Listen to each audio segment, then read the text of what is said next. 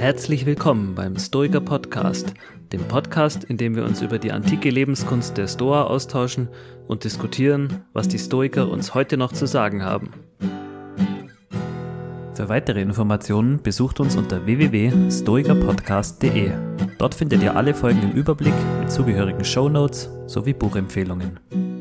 Falls ihr Fragen und Anregungen habt, schickt diese gerne an mail@stoikerpodcast.de. Herzlich willkommen zum Stoiker Podcast. Heute schauen wir uns mal das Thema Krieg an. Es wird ein bisschen kribbelig und dafür sind wir natürlich wieder zu dritt aufgeschlagen. Mir gegenüber sitzen wie immer der Markus und der Tobias. Ja, hallo, Markus äh, und ich bin Philosoph und psychologischer Berater. Hallo, Tobias, Ingenieur und Hobbystoiker. Genau, schön. Ich, mein Name ist Ralf und ich bin ähm, Softwareentwickler und Mentaltrainer. Und als allererstes möchte ich äh, mich noch oder möchten wir uns bei den Zuhörern für die Spenden bedanken. Dankeschön. Ähm, Dankeschön. ja, eine digitale Umarmung. Vielen Dank. Genau, eine, genau, eine digitale Umarmung. Ähm, klar, zu, zu, zu, Kostendeckung etc. ist das, nehmen, nehmen wir das sehr dankend an. Und ähm, ja, das, das Thema Krieg ist ist, ist nicht einfach, gerade auch mh, politisch, gesellschaftlich aktuell. Und es, das Thema war auch ein, ähm, ein, ein, ein Themenvorschlag von einer Hörerin, den wir dann mal aufgenommen haben und, und versucht anhand von, von Leitfragen zu gucken, inwiefern betrifft es die Stoiker, was können sie dazu beitragen. Also wir werden uns angucken, gab es Krieg bei den antiken Stoikern? Klar, klingt wie eine rhetorische Frage. Äh, und dann schauen wir uns an, in welchen Rollen betrifft es eigentlich einen Stoiker mhm. oder in welchen Rollen kann ein Stoiker Krieg betreffen? Und zu guter Letzt stellen wir noch die Frage in den Raum, sag mal, gäbe es eigentlich auch Krieg in der Stoischen Republik? Mhm. Was ja das mögliche ultimative Ziel einer stoischen Gemeinschaft wäre. Ja, fangen wir vielleicht mal mit dem, dem an, was wir wirklich genauer wissen. Und zwar gab es Krieg bei den antiken Stoikern. Ja. ja. Also, äh, ich denke mal, äh, wir gehen ja gleich noch ins Detail, aber man kann schon mal sagen, äh, Krieg gab es ja eigentlich zu jeder Zeit irgendwo und die Griechen und Römer waren ja unter anderem auch bekannt dafür, dass sie sich gern mal den Kopf eingeschlagen haben. Und also es ist kein Geheimnis, ich spoilere jetzt schon mal, ja, bei den antiken Stoikern gab es Krieg, Wer, wer zum Beispiel genau? Ja, ihr habt ja da noch ein paar Infos rausgepickt. Ich glaube, der, der Klassiker an der Stelle ne, ist halt Marcus Aurelius. Also wenn du da die Selbstbetrachtung aufklappst und ich glaube, es war in Kapitel 2, wo am Ende steht geschrieben zu den Quaden oder sowas. Das war also, Marcus Aurelius hat einen Teil seiner Selbst oder zumindest angefangen oder so, seine, seine Selbstbetrachtung quasi im Feldlager zu schreiben, irgendwo rund um Wien, also im südlichen Limes. Ähm, also es kann man ja dann so sehen, dass es ein auch für ihn so ein therapeutisches Schreiben war. Aber mhm. ich sag mal, klar, ja, also Marcus Aurelius als Feldherr dann auch, weil Kaiser und Anführer des, des Heers war direkt davon betroffen. Oder maßgeblich beteiligt, oder auch Geschichte mit, mhm. mit ähm, gezeichnet quasi. Und man fragt sich ja dann, okay, was war eigentlich der Grund dafür, dass der Stoiker da Krieg führen musste? Wobei die Frage schon böse gestellt ist, weil so es ja nicht war. Also warum hat das Römische Reich an diesen Stellen mhm. eigentlich Krieg geführt? Ähm, das war wohl auch eine sehr spannende Zeit, weil diese germanischen Völker aufgrund, was sich von Klimaveränderung und wirtschaftliche Krisen halt ins Römische Reich wollten. Und gerade der Limes, der ja auch hier bei mir in der Ecke sehr prominent ist, ähm, ist, ist immer noch, noch ein Zeichen davon, ähm, was da damals los war. Und die Römer hatten das eine Zeit lang mit, naja, ich sag mal, geschickten politischen Mitteln, vielleicht auch mit wirtschaftlichen Sachen halt im Griff, dass die Germanen da in ihrem Territorium bleiben und dass die, die, die Römer da blieben. Natürlich gab es immer wieder Überschneidungen, aber diese Konflikte wurden weitestgehend diplomatisch dann auch gelöst. Aber irgendwann ist das dann wohl eskaliert. Und dann war auch ein Marcus Aurelius gefordert, Krieg zu führen. mhm. quasi den Befehl zu geben, andere Menschen zu töten. Was er die Selbstbetrachtungen auch in gewisser Weise äh, besonders interessant macht, weil er ja in denen häufig schreibt, dass er irgendwie Nachsicht haben so, äh, hat mit seinen Mitmenschen oder sich da in, gewisser Weise auch selber immer ermahnt, Nachsicht zu haben und äh, milde zu sein und so. Und dann mit diesem Wissen, dass er das äh, auch während er teilweise an der Front war, am Abend in seinem Zelt geschrieben hat, während er tagsüber den Befehl gegeben hat, äh, da vielleicht die gegnerische Truppe niederzumähen, das, das macht es nochmal besonders vielschichtig und interessant, das, das so ja. zu wissen. Also war er jetzt jemand, der seine eigenen Prinzipien verraten hat? Äh, ich bin der Meinung, nein. Äh, was meint ihr? Ja, ist irgendwie eine schwierige äh, Frage, ne? Ähm, weil am Anfang ja angedeutet wurde, ich glaube, Ralf, du hast es jetzt auch gesagt, und Tobias, dass die Historiker äh, insbesondere Marc Aurel ähm, Leute waren, die besondere Prinzipienreiter waren, nämlich in dem Sinne, dass man besonders Nachsicht üben sollte. Und das scheint irgendwie zu suggerieren, dass sie in jeder Situation und immer mhm. Nachsicht üben und egal was passiert. Und gerade irgendwie Nachsicht scheint sich irgendwie mit Krieg zu beißen. Deswegen wundert man sich, dass sie halt. Krieg geführt haben und ne, mhm. so. Ähm, äh, eine Interpretation, die wir ja auch schon angeboten haben, wir befinden uns ja jetzt im Bereich der Tugend der Gerechtigkeit ähm, bei Marc Aurel. Und das war, äh, dass wir damals gesagt hatten, insbesondere in der Folge zwei ähm, Arten oder zwei Formen der Gerechtigkeit, hieß sie, glaube ich, damals, mhm. ähm, dass Marc Aurel ein Vertreter war einer eher konsequenzialistisch orientierten Tugendethik, von der man gesagt hat, äh, oder die, von der man sagen kann, na ja, also am Ende des Tages kommt es halt darauf an, diejenige Handlung zu wählen, die am wahrscheinlichsten die stoische Republik äh, hervorbringen kann. Und das können ja verschiedene Dinge sein. Das kann halt Krieg sein, das kann aber eben auch Frieden sein.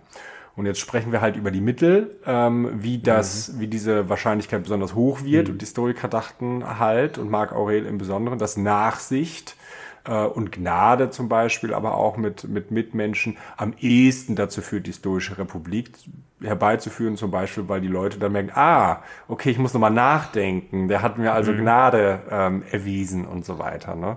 Also in, insofern sehe ich sozusagen nicht, dass das ein interner Widerspruch ist, sondern das steht eigentlich so ein bisschen in der Linie, so wie wir Marc Aurel ähm, hier ähm, interpretiert, interpretiert haben.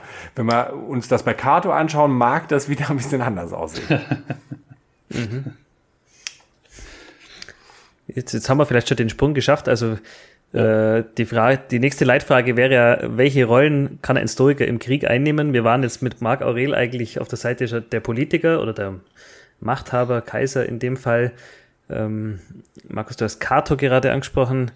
Der war ja jetzt, als er im Krieg unterwegs war, jetzt nicht als Kaiser aktiv, sondern eher, ich glaube, er war jetzt nicht wirklich Soldat. Äh, Ralf, da weißt du besser Bescheid, er war irgendwie ein äh, Heer, Heerführer, irgendwas so mit, ja, mittendrin irgendwo.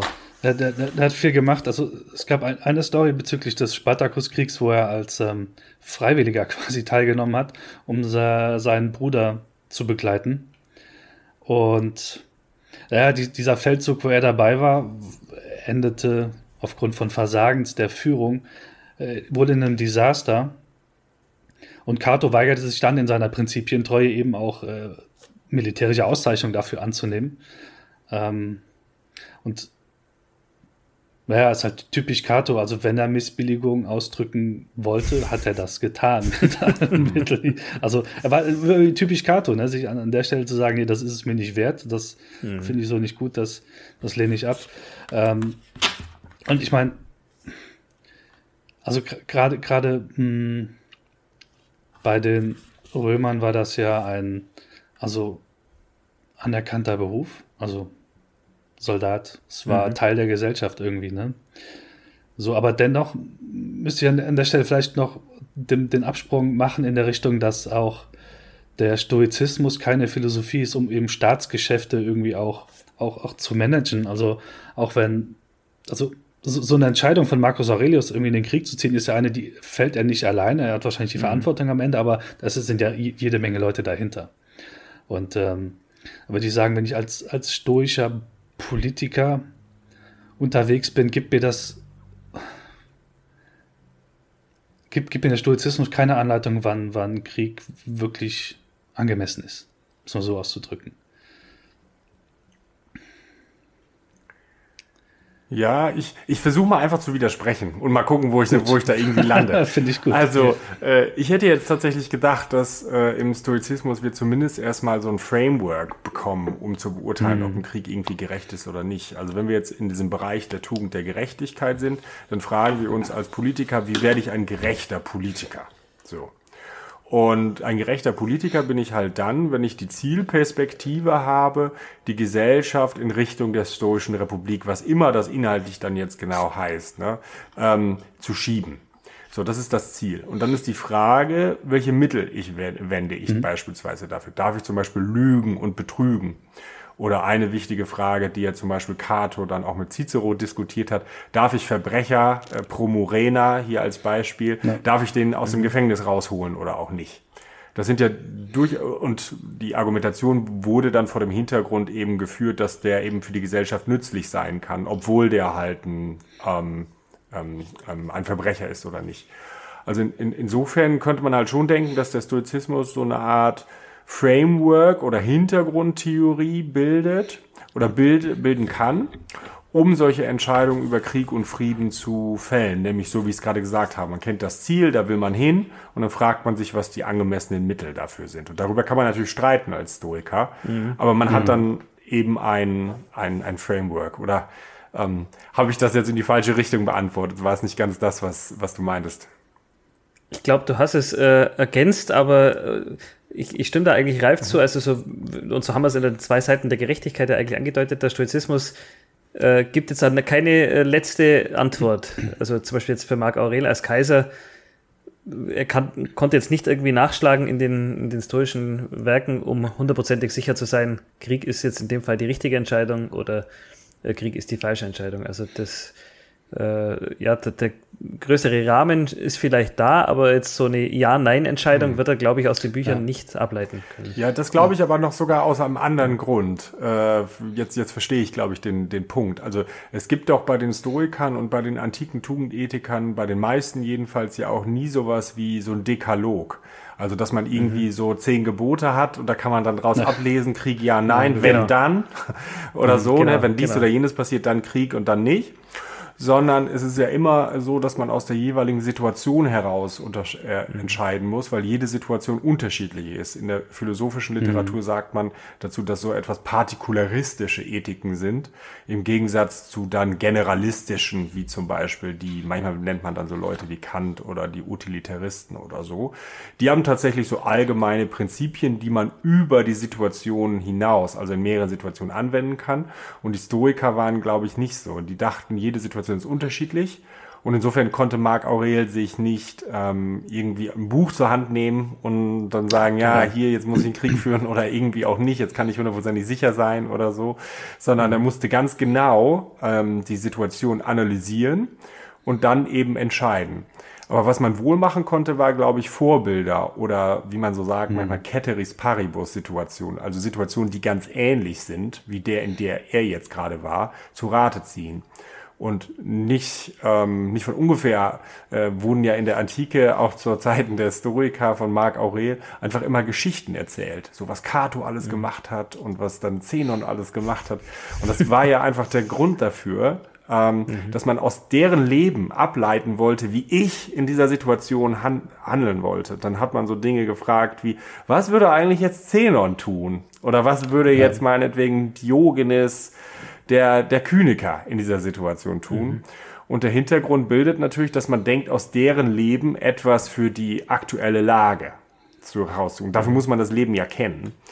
Und in, insofern gebe ich euch, glaube ich, recht. Der Marc Aurel konnte das nirgendwo nachlesen, aber er hat schon so Faustregeln, äh, indem man so die Leben der anderen studiert hat. Ne, ähm, sich vielleicht auch gefragt, was würde Rusticus tun? Das wäre vielleicht ja jemand, mhm. der Marc Aurel sehr nahe stand. Mhm. Ähm, und dann beantworten, was würde der eigentlich jetzt zu dieser Kriegssituation ja. sagen. Ne? Ja, das, das, das schon. Ich glaube, am Ende sind diese Entscheidungen zum Krieg äh, zu blasen oder nicht zu blasen irgendwas bei 51 zu 49 oder sowas. Mhm. ich glaube, also, also, genau, die, die Perspektive nochmal zu fragen, okay, was würden Vorbilder tun? Wir hatten zum Beispiel noch, es gab so eine Story von Musonius Rufus, der das steht bei Tacitus, der aktiv aufs Feld gerannt ist und, und quasi für den Frieden geworben hat. Äh, das war, war, war ein Kampf zwischen Soldaten, zwischen Vespasian und Vitellius. Damals war Bürgerkrieg und so, nach Neros Tod, also Suizid. Und der ist dann halt fast schon lebensmüde aufs Feld gerannt und hat dann für Frieden geworben und gegen die, und gegen die Gefahren des Krieges quasi geworben. Mhm. Also mhm. die Frage, was würde Musonius Rufus tun, kommt dann, äh, er würde halt den Frieden bevorzugen. Was würde Cato tun? Er würde sogar freiwillig seinen Bruder mit verteidigen. ja. Das ist spannend. Ja. Ich meine, diese Perspektive Krieg ja oder nein stellt sich natürlich auch vor allen Dingen aus einer bestimmten Rolle. Wenn man jetzt römischer Kaiser ja, genau. ist, dann kann man sich auch ja, mit gutem Gewissen vielleicht, diese, was heißt mit gutem Gewissen? Dann wird man mit dieser, dann wird man mit dieser Frage konfrontiert äh, wenn man jetzt Fußsoldat ist und äh, darunter mhm. können ja auch, Historiker können auch Fußsoldaten sein, die müssen nicht immer Kaiser oder so oder äh, Berater von Kaisern oder äh, Schuluberhäupter sein, äh, dann stellt sich die Frage nicht in der gleichen Vehemenz, ne, weil man da einfach keinen Einfluss hat. Ja. Ja. Anderes Level. Ja. ja. Genau. Schöner Übergang. Jetzt sind wir beim Thema Soldat. Vielleicht noch mhm. ein Wort zu Marc Aurel er hatte natürlich bei ihm als Kaiser ist natürlich die Luft dünn geworden. Er hatte jetzt nicht äh, viele Stoiker ja. in der Vergangenheit, die ebenfalls Kaiser waren, um genau zu sein, es gab eigentlich gar keinen vor ihm, der gleichzeitig Kaiser und Stoiker war. Also konnte er sich jetzt, wenn er in, in seine äh, Vorbilder Ahnengalerie geschaut hat, ähm, Ahnen im Geiste, dann, dann konnte er zwar sagen, was hätte Rusticus getan oder äh, was hätte Cato getan, aber er ist natürlich immer gedanklicher Dreisprung, weil die nie Kaiser waren. Also äh, er war dann da letztlich ja. doch auf sich allein gestellt als stoischer Kaiser. Aber jetzt zurück zum Soldat. Jetzt sind wir ja in einem sehr populären Bereich ähm, Stoizismus im Militär. Also heut, heute noch populären Bereich. Heute noch, ja, das stimmt. Das stimmt. Wir haben, ich habe noch eine spannende Anekdote entdeckt, dass ähm, Helmut Schmidt, also ehemaliger Kanzler von Deutschland, die Selbstbetrachtung mit dem Zweiten Weltkrieg getragen hat. Also er ist, ist er ein bekennender mhm. Fan von Marc Aurel und mhm. die Selbstbetrachtung haben ihm da wohl auch bei diesen Erfahrungen geholfen. Ähm, es ist ein, ein weiterer in der, in, in, der Riege der Soldaten, die sich, die irgendwie ein Handbüchlein äh, im Jackett hatten oder in der, in der Uniform, die ihnen dann geholfen haben. Mhm. Ja. Ja, ist ganz interessant. Ne? Das bringt mich jetzt noch auf einen anderen Gedanken. Also wir müssen vielleicht diesen, ähm, dieses Phänomen des Krieges, wir meinen natürlich jetzt keinen digitalen oder Informationskrieg, sondern den physischen Krieg, der mhm. sozusagen mit dem Terminus der Gewalt ähm, oder mit dem Phänomen der Gewalt einhergeht. Ne? Und äh, dann ist ja doch eine interessante Frage. Ich hoffe, ich greife da jetzt nicht vor, Ralf, dann, dann halt mich da zurück. Es, man fragt ja doch äh, oder fragt sich ja doch, welche Rolle Gewalt dann bei den Stoikern in ihrem Framework gespielt hat. Ne? Ja. Also ich sehe, du ja. hältst mich nicht zurück, dann gebe ich darauf eine Antwort. und zwar ja, äh, eine Analogie äh, dazu. Äh, die beid, ihr beide kennt ihn natürlich schon. Äh, und zwar ist das ja, ist es bei Deira in ähm, ähm, ähm, über den Ärger von, von Seneca so, dass ähm, Seneca mit dieser Situation konfrontiert ist, jede Menge schwierige Menschen in seinem Leben zu haben. Und es ist die Frage, wie geht man mit denen um? Und dann ist es mhm. im Wesentlichen äh, so, dass man versucht, die irgendwie zu belehren, dass sie auf dem rechten Pfad zurückführen. Und das ist die Frage, welche Mittel wählt man? Und er schlägt halt verschiedene Mittel vor, wovon die meisten äh, 99,9 Prozent kommunikative äh, ja, Mittel sind und besänftigende Mittel. Ne? Also selbst wenn der anderen anschreit, soll man halt ruhig bleiben und dem anderen erklären mhm. mit Worten, ganz ruhig, was man halt alles falsch gemacht hat und ihn versuchen, auch ohne Zynismus oder Sarkasmus auf den richtigen Weg zurückzubringen. Also mhm. dem Weg, der dann für ihn angemessen ist. Und natürlich geht das dann auch, das Thema hatten wir auch schon über Faking Anger, wenn das irgendwie gar nicht klappt Ne? Also, dass man irgendwie spielen soll, aber niemals ärgerlich werden soll. Und natürlich gibt's dann irgendwann, irgendwann, äh, ganz am Ende auch so einen Punkt, wo Seneca sagt, da hilft nur Gewalt. Und damit meint er äh, in der deutschen Übersetzung Züchtigung. Das heißt, mhm. äh, dann fängt man an, physische Gewalt auszuüben. Mhm. Und da ist jetzt, glaube ich, die Analogie zum Krieg, dass man auch denken könnte, wenn alle kommunikativen Mittel ausgeschöpft sind, also nicht nur ähm, äh, nicht nur sozusagen Ex-Hypothese, sondern tatsächlich ausgeschöpft. Wenn man alles probiert hat und es geht hier nicht weiter, ich kann den anderen nicht mehr belehren, ähm, dann ist physische Gewalt, also Krieg, eine Option. Also äh, das mhm. würde dann einfach bedeuten, dass die, die Stoiker zumindest, ähm, wenn man jetzt die Analogie bei Seneca wirklich ernst nimmt, denken würde, dass ähm, das Krieg einfach eine, äh, verstanden als physische Gewaltausübung auf jemand anderen, der das nicht möchte, ähm, eine Ultima Ratio ist. Genau. Ja.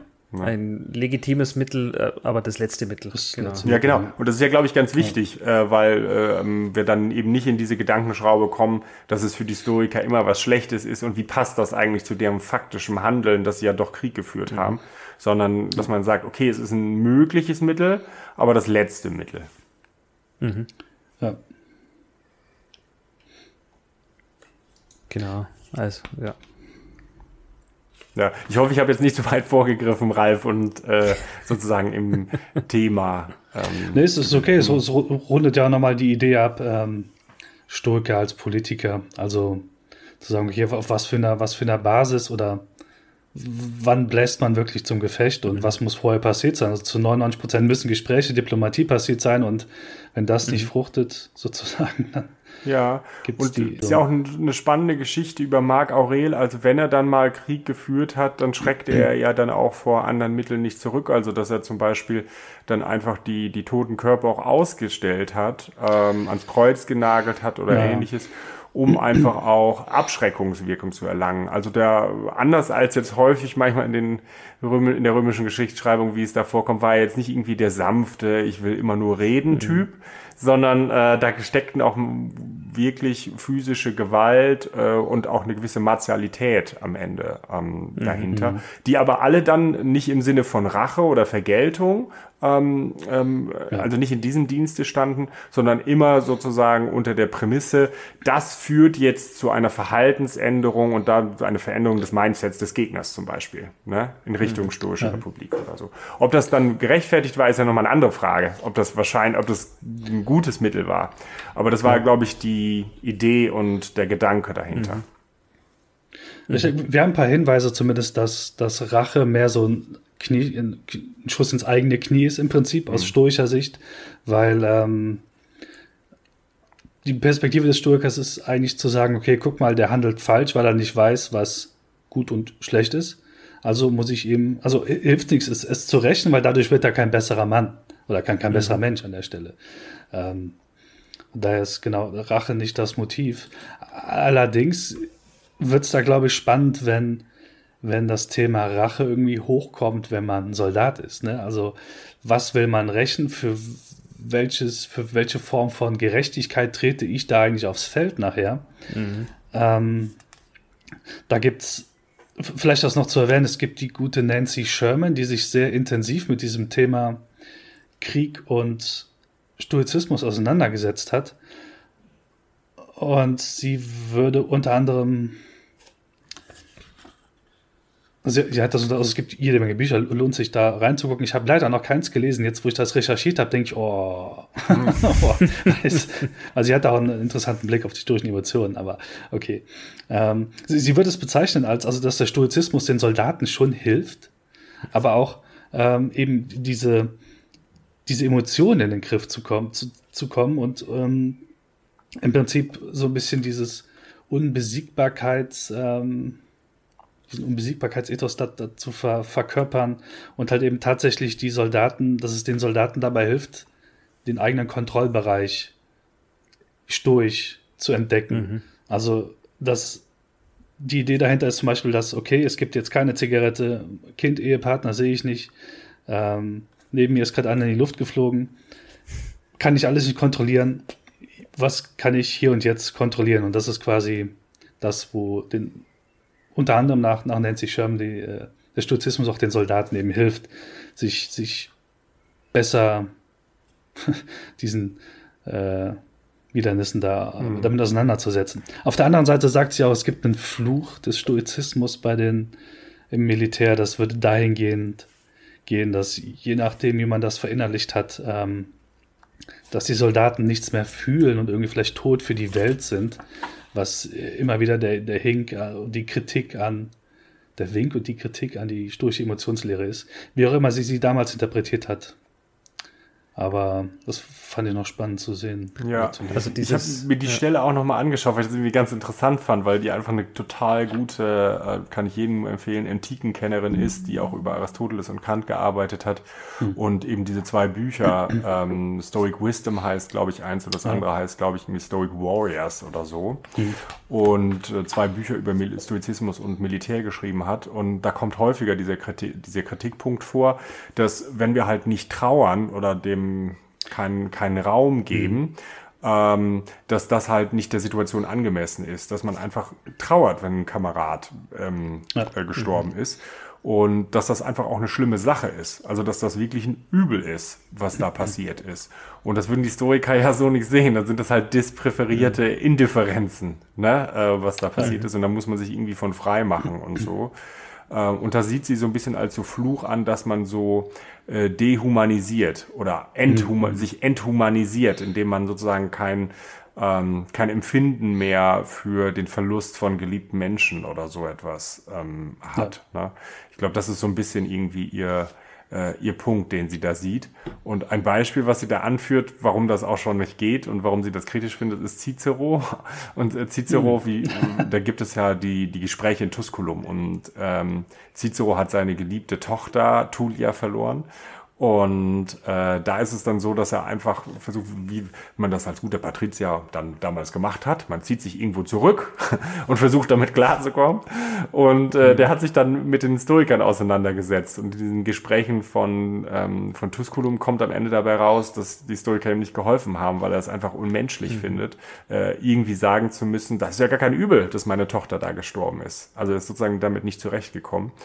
Und die Nancy Sherman findet, dass Cicero da recht hat. Und dass so ein mhm. Soldat eben auch, wahrscheinlich auf Kosten seiner, zum Teil jedenfalls auf Kosten seiner Resilienz, denn ähm, die erreicht man eben dadurch, dass einem außer die eigenen Urteile nichts mehr wirklich wert sind, ähm, dass man auch auf Kosten der Resilienz dann ähm, immer noch sozusagen seine humane Seite gegenüber dem Verlust der Kameraden zeigt, so ähnlich mhm. wie Cicero das sagt gegenüber seiner Tochter. Ja dieser enthumanisierte äh, Soldat, das ist ja der Traum von jedem Diktator, der da irgendwie oh, ja. seine, seine Soldaten roboterhaft haben will, ähm, äh, hörig und äh, ja, eben durch nichts zurückschreckend.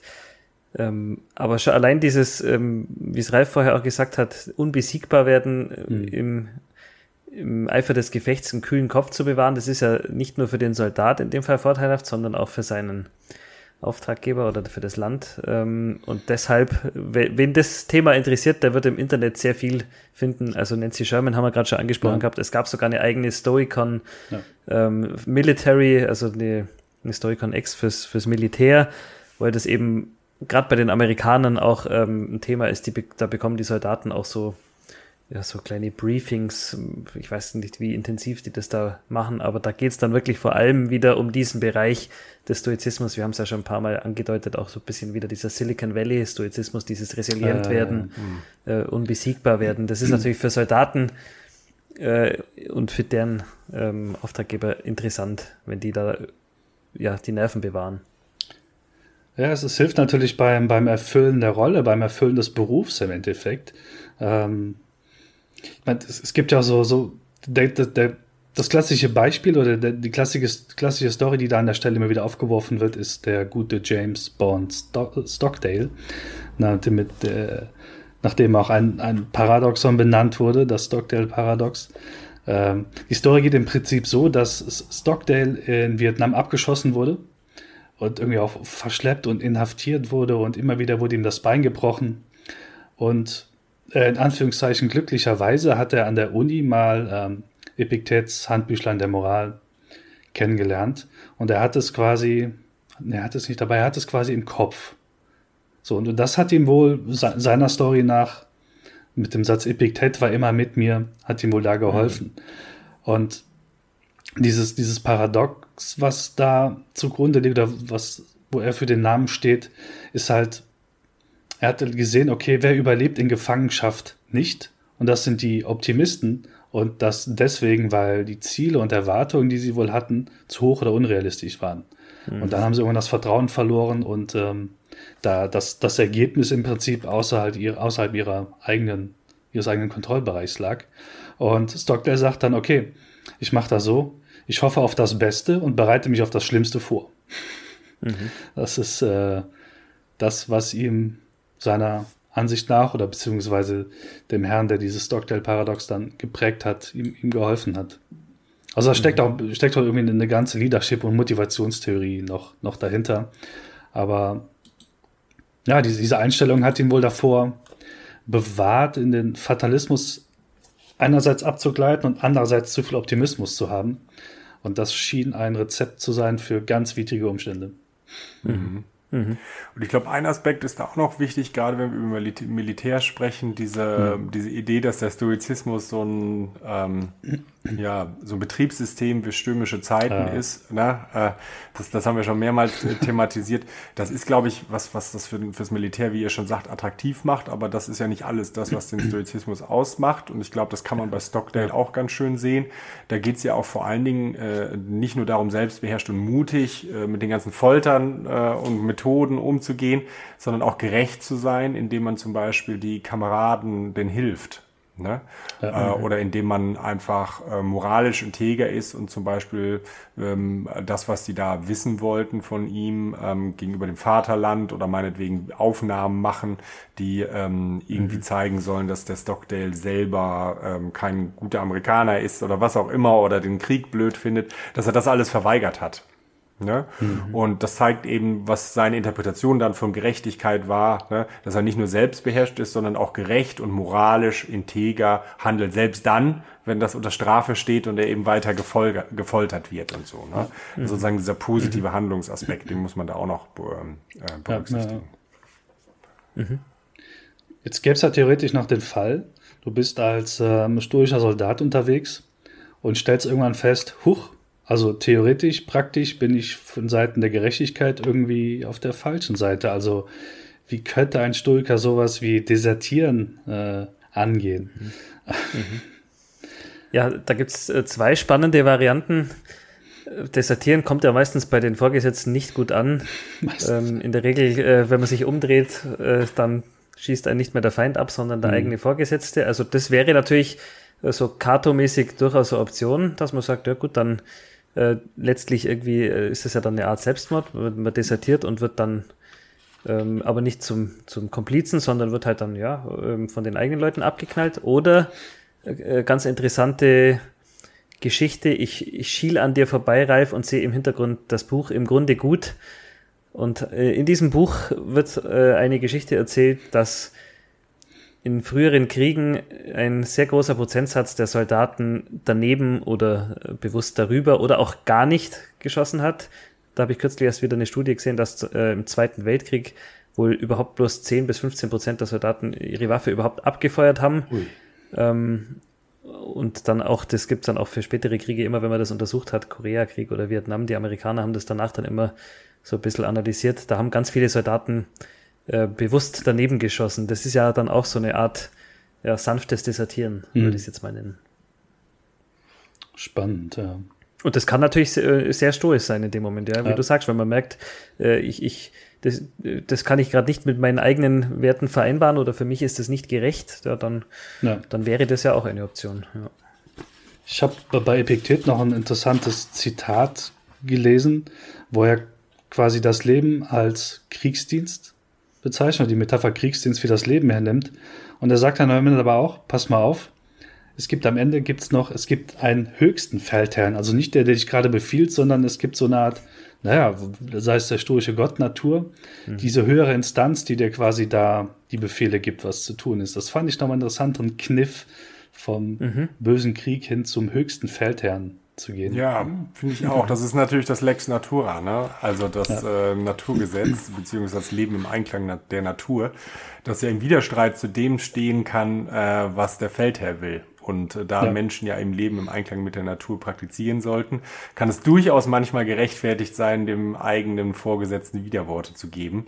Ähm, wir streiten ja. dann jetzt vermutlich dann äh, darüber oder kann, man kann sie darüber diskutieren, in welchen Fällen das dann der Fall sein sollte. Ne? Ja. Mhm. Ja, was, wir haben ja noch, okay, Stoiker als Soldat, als Politiker kann man einen Haken dran machen. Jetzt haben wir natürlich noch den Stoiker als betroffener Bürger. was wahrscheinlich die meisten treffen wird, irgendwie in irgendeiner Form. Ähm, ja, ich denke mal, vieles von dem, was auf Soldaten zutrifft, trifft dann entsprechend auch auf normale Menschen zu. Also, mhm. Ja, man wird quasi auch gewaltsam zurückgedrängt oder man kriegt gewaltsam den Bereich aufgezeigt, den man wirklich unter Kontrolle hat, weil das Umfeld ist es in dem Fall nicht mehr. Es mhm. wird massiv mhm. reduziert. Ne? Ähm, das ist, glaube ich, kann einem viel dabei helfen, das zu akzeptieren. Wahrscheinlich könnte auch Lesen helfen. Also hier, Epiktet Selbstbetrachtung. Für ja, andere. dieser Memento Mori-Gedanke drängt sich da natürlich ja. auch wieder auf.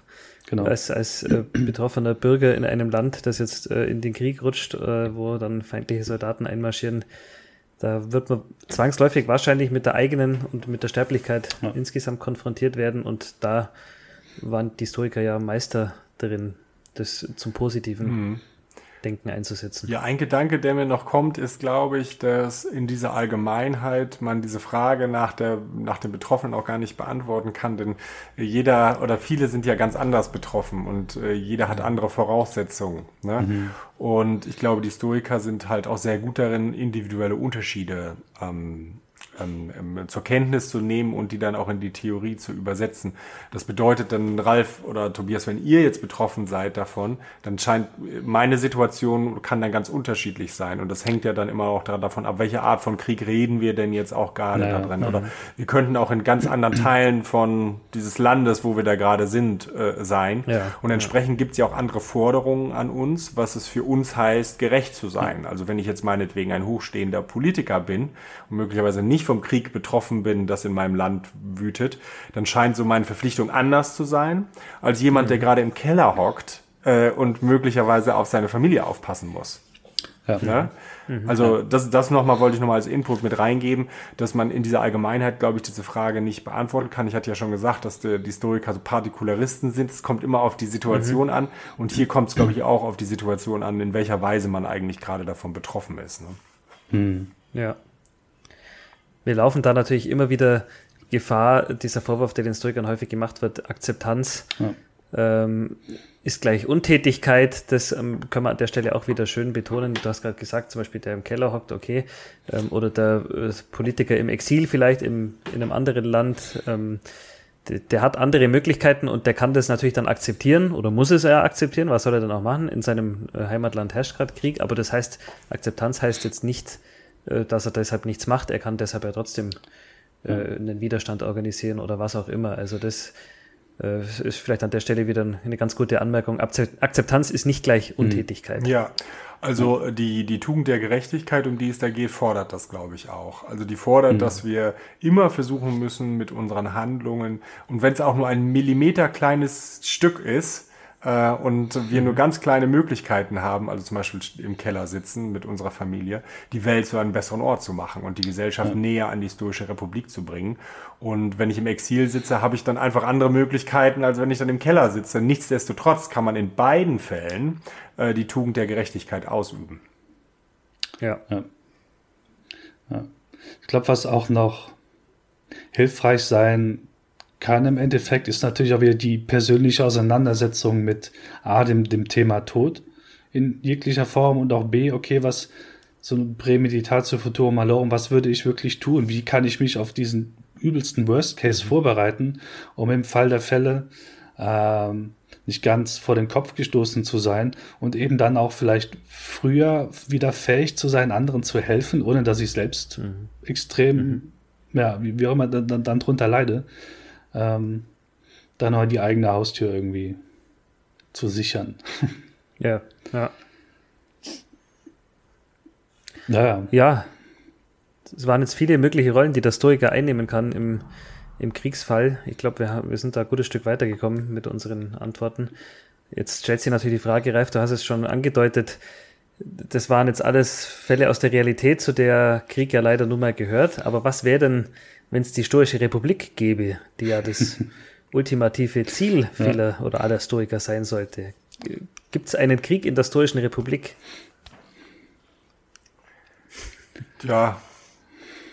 Oder beziehungsweise muss man wahrscheinlich eher innerhalb der Stoischen Republik wird es wahrscheinlich keinen mhm. keinen Krieg geben, also so ein Bürgerkrieg innerhalb der Stoischen Republik, äh, das müsste man dann ja Bürgerkrieg nennen, äh, aber ja. wenn außerhalb der Stoischen Republik noch etwas anderes äh, existieren würde, das Ach so, ja, ich glaube, da, äh, da ist es möglich. Ne? Das liegt ja einfach mhm. daran, dass die anderen, also klassischerweise ist die Stoische Republik eine Republik unter Gleichen und mhm. Gleiche heißt hier unter Weisen.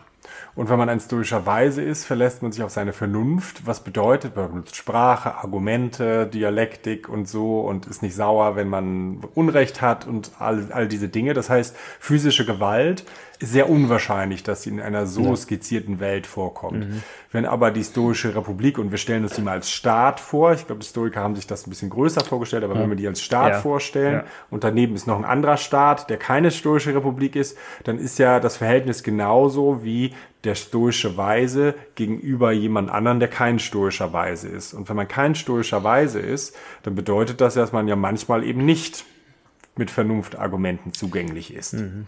Das bedeutet, dann würde dann der Stoiker oder stoische Weise oder auch eben, um die Analogie da wieder zurückzuführen, der stoische Staat, ähm, ne, äh, der würde dann eben doch die Möglichkeit haben, physische Gewalt als Ultima Ratio eben auszuüben, mhm. um die Leute wieder auf, die richtigen, auf den richtigen mhm. Pfad zurückzubringen. Wir sind halt keine Weisen. Mhm. Ja, ich, ich würde auch, würde auch noch in den Raum schmeißen, der, selbst der, der, der stoische Staat hätte sogar eine Armee falls halt drumherum irgendwie, also, oder die andersrum die Frage ist, wird er zurückschießen, wenn er angegriffen wird? Mhm. Mhm. Ja, kommt drauf an. Also auch also das ist ja wieder. Ja, ja, ich glaube, das muss man dann wieder intern aus der tugendethischen Perspektive beantworten. Mhm. Äh, die ähm, der Grund, warum, was wäre denn der Grund, um zurückzuschießen? Der Grund, um zurückzuschießen, ja. kann nur sein, äh, dass das die beste Möglichkeit ist, die anderen davon zu überzeugen, dass sie falsch gehandelt haben. Und mhm. jetzt können wir überlegen, ob das das richtige Mittel ist. ja, das stimmt. Na? Also das wäre die, das wäre, glaube ich, der Gedankengang, den der, den der Stoiker hatte. Also der mhm. Gedanke kann nicht sein Rache oder ja, ja. wie ich mir so, äh, wie du mir, so ich dir oder so. Ne? Mhm. Sondern der Gedanke kann nur sein, was ist das beste Mittel, das dem anderen jetzt zeigt, dass es einfach eine falsche Handlung war, die er jetzt gerade ausgeübt hat. Ja, ne? genau. Das kann also, bedeuten, äh, zu Kreuze zu kriechen, das kann bedeuten, zurückzuschießen. Das hängt ja. ja, wie wir eben schon mal gesehen haben, von der sehr konkreten Situation dann an. Hm. Wer steht sich da auch gerade gegenüber und so. Hm. Also das, das waren jetzt unsere Gedanken ja. zur äh, Deutschen ja. Republik, muss man vielleicht an der Stelle auch nochmal sagen. Es gibt jetzt kein, äh, Markus hat es vorher schon gesagt, es gibt jetzt keinen Katalog von Zehnern aufgestellt. In der Deutschen Republik gibt es A, keinen Krieg, B, äh, keine Pferde oder was auch immer. Also so, ähm, ja. da, sowas äh, ist, ist mir jetzt nicht bekannt, gibt es glaube ich auch nicht. Äh, über die Stoische Republik ist ja recht wenig geschrieben. Also ähm, das waren jetzt Gedanken, die wir aus unserem Wissen sozusagen übertragen haben auf, auf, auf diese Frage, aber wir haben uns jetzt da auf keine Textstelle Ja, bezogen. genau. Das muss man auch sagen, dass das in der Literatur darüber hinaus auch ähm, äh, umstritten ist. Also man, ich sollte und wir sollten nicht so tun, als wenn das sonnenklar ist, sondern das ist eine mhm. gewisse Interpretation, die klassisch ist äh, zur Stoischen Republik, die ich jetzt gerade vorgetragen habe, aber zu der es auch Gegenstimmen gibt. Also die ist rechtfertigungsfähig, ja, genau. aber es ist nicht die einzige. So und das, ist, aus, das ist sozusagen ja. der Disclaimer ja. oder die Transparenz, genau. die man hier ähm, an den Tag legen sollte. Das ist richtig. Das ist gut, dass du das sagst. Ja. Ja, das leitet irgendwie auch schon den, den Schluss ein, würde ich sagen. Mhm. Haben wir was vergessen? Ich glaub, ja, was, vielleicht die Frage, was haben wir heute gelernt? Ja, es ist ja, ja, die Frage. Mhm.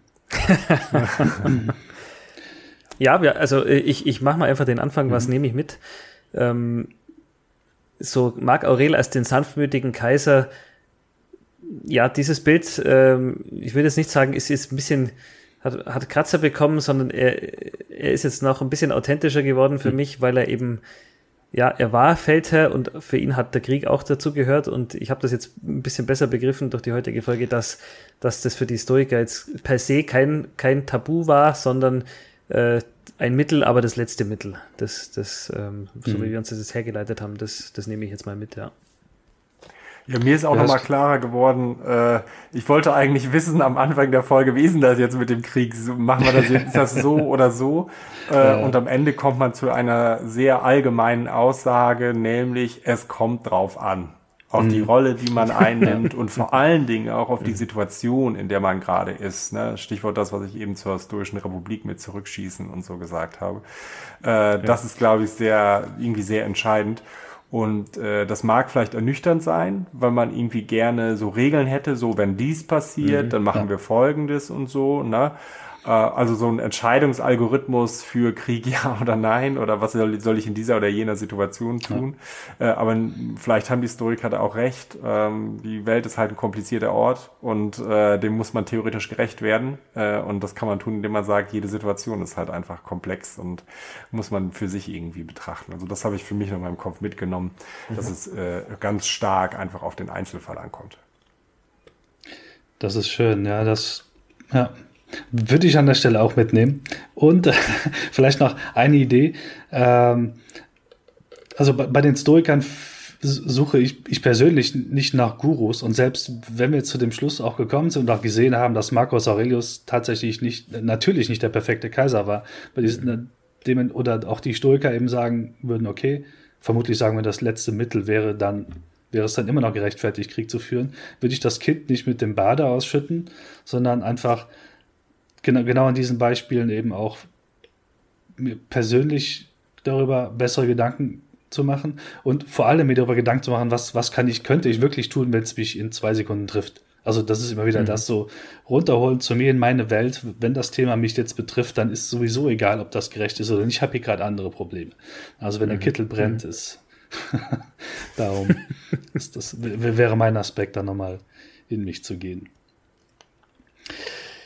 Ja, dann sind wir am Ende dieser Folge und haben doch dann, wie sagst du immer so schön, äh, die Lage des Stoiker hinreichend erläutert. Mhm, genau. Ich hoffe, dass die Hörer ja, da, da, was mitnehmen konnten. Es würde uns auch interessieren, was denkt ihr vielleicht noch darüber zu, zu diesem Thema? Ja, einfach mal offen lassen, was spannend von euch genau. zu hören. Mhm. Perfekt. Sehr gerne, ja. Also, schöner Schluss. Macht's gut. Genau. Bis zum nächsten Macht's Mal. Macht. Ja, bis dann. ciao. ciao. ciao. Vielen Dank fürs Zuhören beim Stoiker Podcast.